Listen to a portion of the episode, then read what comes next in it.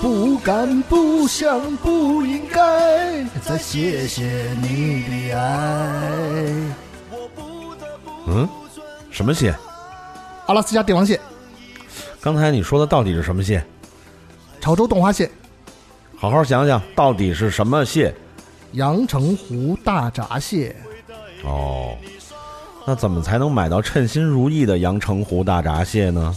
关注微信公众号“糖蒜”，回复“大闸蟹”就可以获取购买方式。记住是关注微信公众号“糖蒜”，回复“大闸蟹”哟。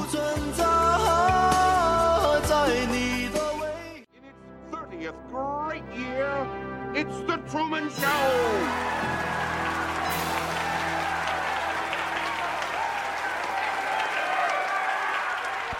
欢迎收听新的一期《无尽的旋律》。大家好，我是祖萌。今天非常有幸啊，好不容易让我逮着了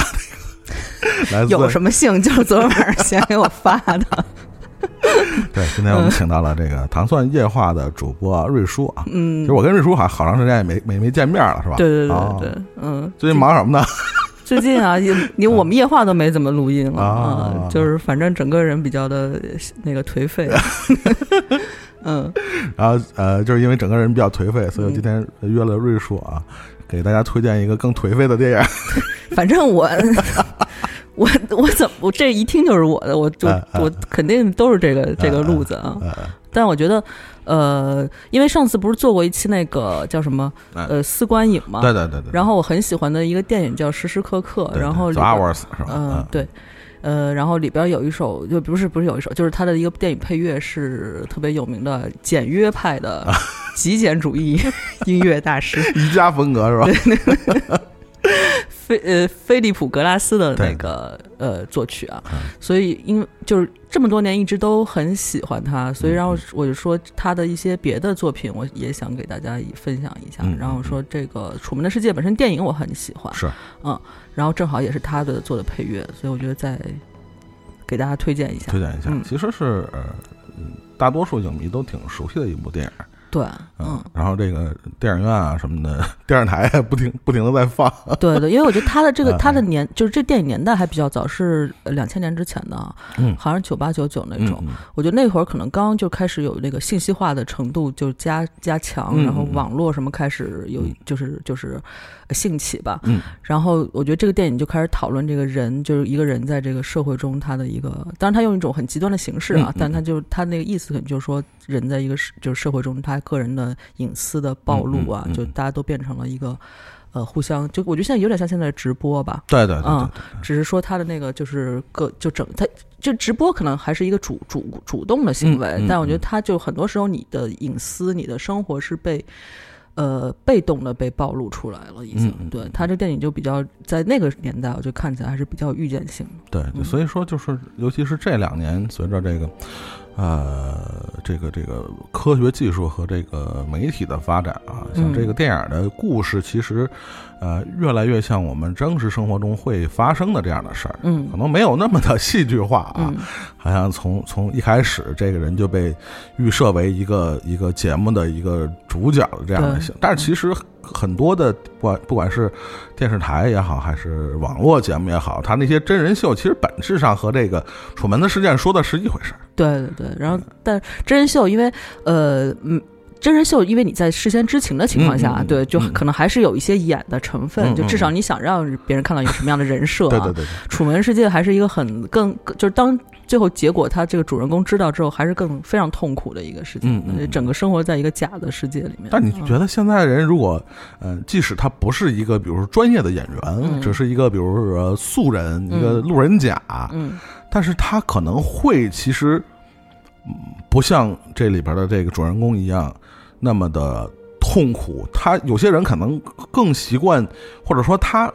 更喜欢去生活在一个秀里，会不会有这样的人？嗯，我觉得现在的社会可能有更多的人是是向这个趋势发展。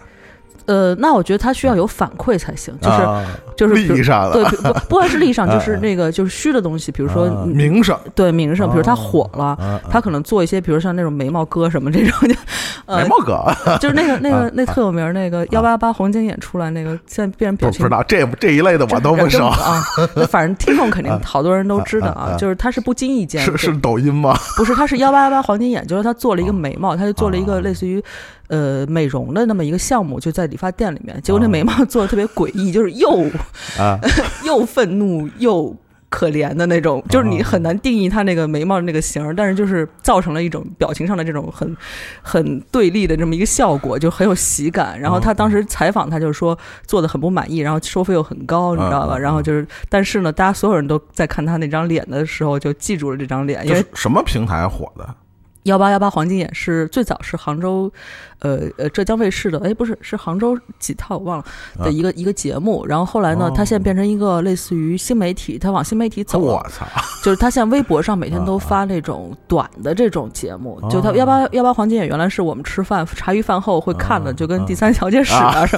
或者是什么社会能见度，什么类似于这种节目，就民生节目嘛，啊然后后来他就。呃，可能是呃收视率挺好的，然后他就把它哦做成了他在微博上就发一些短的一些采访啊，哦一些小段儿的那种哦，对，就是他往新媒体这块拓展了，对。然后那个眉毛哥现在都快出道了，我觉得。对，就但是他有一个反馈的，不管是比如说他有经济上的回报，还是说他在知名度上的提升什么的，因为知名度跟经济是是挂挂钩的你你不管怎么方什么方式火的，你一有名了就有钱找到你。没错没错，啊，但是楚门这世界就楚门这个人他就比较的相对比较悲催，因为他没有那个，他是在一个不是自就是呃得自主选择的这个对对对而且情况下，对他，而且他得不到任何的利益，他就是完全一个被消费的消费的一个东西嘛。哎，我在想，如果这故事往下发展啊，嗯，他逃出之后，因为他终归是还是生活在这个客观的这个现实世界里，嗯然后会不会被大公司抓住以后去签一个约，啊，对，线下就成为签约艺人？对，那也行，那也行，我觉得这是不是一个善终，也挺好。就跟 Queen 的一首歌叫《The Show Must Going On》，对对对对对对，继续再回去。当然这个他需要他自己跟自己的和解的过程。嗯你想，你出出生开始就是在一个假的东西里边，被人消费了三十多年，比如说，你忽然说我还能继续再愿意做这个事情，他如果自己能跟自己和解了，我觉得就能，也许也是一个好的结果啊嗯。你们看看淡这件事情，要不然如果他处在愤怒中的话，就也挺痛苦的。对，嗯所以说他这场呃这场秀，其实呃在我们今天看来，其实其实我觉得更更五味杂陈吧。我觉得，嗯如果说嗯当时的人觉得还是一种所谓带有一些批判啊，或者带有一种反思这样的一个角度啊，嗯嗯，今时今日去看，这好像这一切已经成为了 现实的一部分，嗯嗯对，人都堕落了。嗯或者说我们已经已经习惯于生活在这么一个被媒体被呃这种呃技术所包围的这么一个环境里边，嗯其实我们已经安于其中。其实我倒不觉得是一种堕落，嗯它其实就是一个呃媒体形态也好，还是还是。这个人文形态也好，一个一个必然要发展的一个趋势，我觉得嗯这个其实很很难去避免。就是当时的这种讨论也好，还是批判也好，当然有它当时的那个价值，但是，嗯嗯，今时今日我们面对这么一个一个大环境，其实。呃，其实还是还是有很多这种批判的声音啊，但是嗯我觉得这个、这个出发点肯定不是简单的去否定这么一个形态的东西。对，但但我还是希望有，嗯就是有能个人的选择，就是能够更多一点，就更透明一点就是因为我觉得还是很多人有这个表演欲或者暴露自己私私隐私的欲望，有些人是有这样的欲望的，就是他希望别人能关注自己啊什么的。嗯呃，但是我觉得有些人，比如像我这种不是特别的 乐意，就是就啊最好是不要就是在莫名其妙的环情况下就就就就这些东西就被暴露出来。哎，前一阵儿我在网络上看过一个电影，好像是徐冰的作品吧，嗯，《蜻蜓眼》，我不知道啊，对，徐冰好像就是用那个监视探头拍下的各种片段组的一个类似电影的东西。嗯嗯嗯其实就我觉得从某种嗯、核心意义上来讲，其实跟《楚门秀》是 是异曲同工的。其实是，就是徐冰还是一直很关注这个时代、当代的这些好多那些语境的那些东西。嗯就从某种程度上来讲，虽然呃，你你刚才说了，不管是谁什么什么大 V 啊、网红啊，嗯他们是自主选择的，但是你从比如像《蜻蜓眼》这样的作品里边，其实也能反思，其实我们是无时无刻都是在这样的，嗯它不一定是一场秀，嗯，但是客观上你却是在这样的一场的，你就是时代大潮卷卷就什么裹挟了你什么的，你无法那个，嗯。就是你你客观上已经变成了它的一部分。嗯嗯，就不管你是不是主动选择，有些人主动选择了可能是秀中秀，你明白我意思但是实际上，就像那个蜻蜓眼所反思的这个这个现实的现状，就是我们每个人其实都被技术所包围，被被被媒体所包围，这个是是没有没有办法的，这个是一个。科技进步所带来的，我我不是不能说是代价，但是它嗯确实是一个客观的现实。嗯而且，呃，我们说说说那个金凯瑞的新的那个 那个剧，你看了吗？没有啊，没看？啊？这反正是演他个人的这个，因为他最啊，他有严重抑郁症是不是？对，好像他几年是他经历了，好像是是是丧妻，还是他哦反正他女朋友好像去世了，反正他个人也是哦，精神状态也不是特别好。最近参加了一个什么嗯、什么一个 party，然后在这个现场主持人采访的时候，他也是嗯 就是说话就是颠三倒四，哦虽然他一贯也是颠三倒四啊，演的就是那样。但是现在好像看看起来比较自然，这个颠三倒哎，四。这这是一个魔咒吗？为什么最有名的就是喜喜剧演员都是这样？就是周星，驰还好，周星驰也够怪的。对对，就不太说话嘛。不是说他私，呃我我没接触过，但是就是 听听他身边的人说，就是他私人不是一个很好打交道的人，嗯对对对对嗯对对比较事儿的那种。然后憨豆是不是也是？然后那个前阵去世那个罗宾威廉姆斯，嗯，对对对对对，我也是刚看了一个他的那个拍他生前的一个纪录片，啊也是跟他很多人合作的，而且他也是是有一个精精神上的一个什么疾病的也困扰，也是吧？好像抑郁症之类的，好像是。也是，这是我觉得这是喜剧喜剧人啊，尤其这些嗯伟大的这种喜剧表演艺术家的一个真是宿命啊！你说的对魔咒也好，我觉得这是很奇怪嗯确实挺可挺可惜的，我觉得啊。那今天这个，呃，也非常感谢这个，这怎么结束了？你还想说什么？咱那你那你接着说，没关系。既然那个瑞叔意犹未尽啊，那瑞叔接着说啊。节目那么快，来来来来来，你还想说什么？说说没关系没有不是不介绍一下菲利普格拉斯吗？啊！对对对，来来来来来，对，啊，那你来吧。你请，你得你 Q 我呀！是，那我们介绍一下这个电影的这个配乐大师啊。啊，这无尽的旋律是是不是电影节目？是我的 还没说到人那个那个配乐就结束了。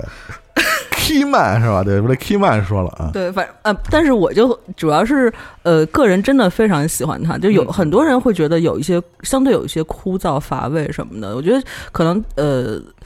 对于这种就是极简的，因为我不太懂乐理，但是他们说好像就是一个就是叫什么三音和弦还是什么的重复，嗯，重复就是力量。对对对，我觉得这个是很很一个很就是当代的艺术里面，不管是音乐呀、嗯。还是美术里面一个比较重要的一个概念，就是它有些就是重复的力量。对，嗯呃，包括从呃，你要说早期说起来，从因为极简派应该是从我觉得三零年代，嗯或者更早，其实他们在这个音乐这个门派，尤其是学院派里面，他们其实有一些人已经做这个尝试了。我觉得菲利普格拉斯都不算是早的，嗯还有比他更早的一些音乐家，在这个这个呃现代音乐这个领域啊做出尝试。嗯但是我觉得更大的影响力还是他们对流行文化的影响，包括对，呃呃摇滚乐，尤其是摇滚乐，其实他们对。爵士什么的呃影响都是后来的。他们最开始影响的就是一些摇滚音乐音乐家，因为你会发现摇滚乐最大的特点就是相比爵士和布鲁斯，它最大的特点就是重复，嗯，所以它而且对啊。你说到现在的那个 techno 什么的，对对对对舞曲舞曲就是更直接的呃嗯，如果说那个摇滚算是那个叫什么，呃，就是还还不是庶出啊，那个基本舞曲就算是庶出了。啊？呃，再有一个就是你说庶出是嫡出庶出那对对对对对，啊 就是那意思，嗯就是呃，舞曲基本就是直接受简约派、啊，受极简派的影响就很多的做呃电子音乐和这个先锋音乐和这个舞曲的音乐家，呃，他们其实都是在根儿上都受到了这个学院派和极简主义的影响。再有一个比较深的影响呢，可能就是波普艺术，就是对对 Andy 对 Warhol 的很多对东西嗯，是吧？一个东西画好几好好几对张对，对对对，其实嗯从某种程度上来讲，那是也印刷的，那是对对对版画啊其。实也是这个概念，其实也是受到呃跟极简派有很多的影响。对，但是安妮沃霍又把它安安上了一个什么商业社会、什么复制的什么这种东西，赚钱才是最好的艺术，嗯 所以极简派对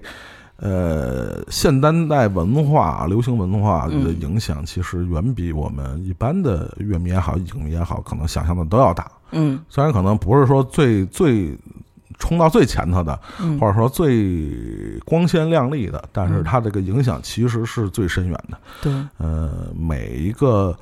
呃现当代文化领域，其实都有他们的影子在。嗯对，因为他个人的那个就是色，就是个人的色彩，就是音乐本身的这个特性，决定了它是可以就是影响很多，不像有些东西它就太鲜明了，就对。太风格太明显了，就太。就是太尖锐了，它不是特别容易跟别的东西嗯不好消化对对对，不好嗯消化啊。嗯，所以菲利普格拉斯反正配过好多电影了，除了、呃《楚门世界》，然后呃《楚门世界》好像得了金球奖，对，嗯，然后还有当时时刻刻，还有那个魔术师也是零几年的电影，嗯嗯嗯，反正大家可以去查一下，他他他都是给好多挺有名的电影都配乐了，对，也是这个，呃，算是他的呃这个比较严肃的音乐家以外的另外一个身份啊，嗯就是嗯其实这也是其实都算是好莱坞 A A A 类作品了啊，就是嗯 A 级投资的 A 类投资的作品了，倒是你觉得他的那个名气跟可以跟什么汉斯季默还还不太一样，因为他的。呃，就是汉斯季默他们这一类的，还是特别标准的好莱坞工业体系里边的这种配乐人。嗯他们其实还是有特别多的这种呃套路化的，或者说这个程序化的，就是他们还是体制内的啊，就是好莱坞体制内的。嗯那普格拉斯更多的还是算外援吧，就是嗯他们还是就是好莱坞，嗯，就是吸纳进来的那种呃外来文化，或者说并不是呃就是美国本土文化。呃，比较比较浓重色彩的那样的艺术家，这是当然，这也是好莱坞的另外一个传统啊。他们嗯对于